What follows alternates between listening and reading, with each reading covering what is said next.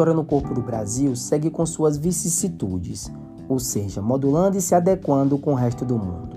Desde 1886, estudos identificavam uma certa forma de conceber o corpo. Nobres comensais tendiam a serem mais gordos que os pobres. A associação entre gordura com riqueza e magreza com pobreza era muito forte.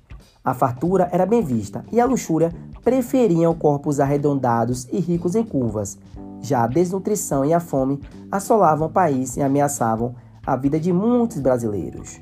Com o passar dos anos e com vagarosos avanços, especificamente em 1920 e 1940, a ciência da nutrição e da atividade física ganhou importância no Brasil.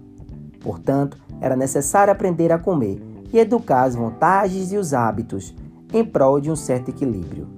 Com isso, a ideia dos corpos gordos e muito magros começou literalmente a cair por terra. A obesidade deixou de ser formosura, tornou-se um grande problema de saúde, como também a magreza extrema virou uma doença. Outro marco importante foi a disseminação da erotização corporal, que na sociedade brasileira ainda era um grande mito. Jornais apresentavam e exploravam na imprensa nacional o erotismo peculiar que jamais tinha se visto, trazendo-lhe uma visão afiada de sedução e de curvas corporais. Assim, durante todo este processo, os brasileiros começaram a descobrir o contentamento de frequentar as praias, perdendo o medo da exposição e, consequentemente, belezas diferentes começaram a se desvelar, produzindo, portanto, uma eloquente glorificação e excitação ao corpo, com ênfase na sua aparição pública, trazendo do que antes era escondido e não explorado. Por conseguinte, a adesão à ideia do corpo modificado, esculpido, externado se aflorou.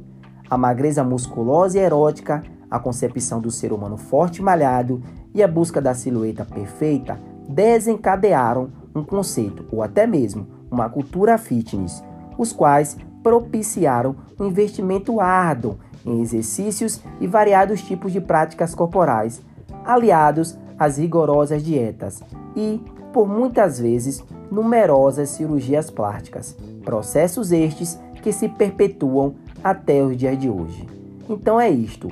Nos próximos episódios iremos entender as definições de corpo e do fitness. Até breve e um forte abraço.